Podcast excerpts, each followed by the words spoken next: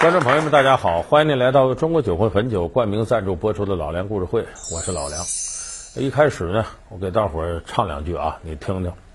我有一帘幽梦，不知与谁能共。我唱的倒不怎么好听，但实事求是说，但是呢，这歌您一定听明白了。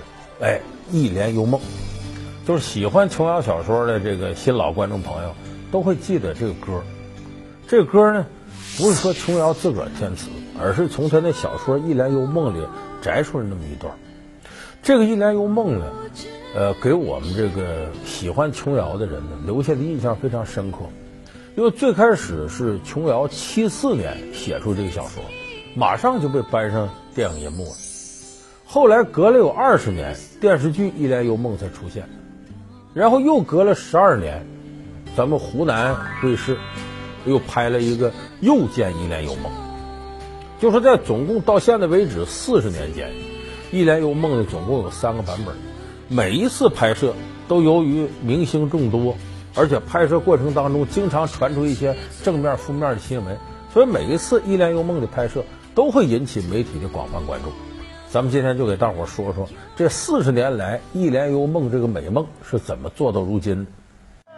小说开启了一帘幽梦，却未能延续销售神话；电影青睐了一帘幽梦，却未能逆转惨淡票房。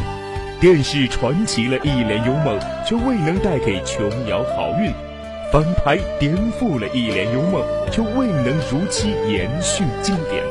历经四十年的一帘幽梦，为何如此命运多舛？老梁故事会为您讲述一场美梦四十年。咱们先从这个琼瑶小说说起。琼瑶是一九七三年四月十二号。写完的《一帘幽梦》这个小说，距离他发表的第一部小说《窗外》已经过去十年了。一九七四年年初，《一帘幽梦》正式出版。有一个电影导演给他来个电话，这个导演名叫白景瑞。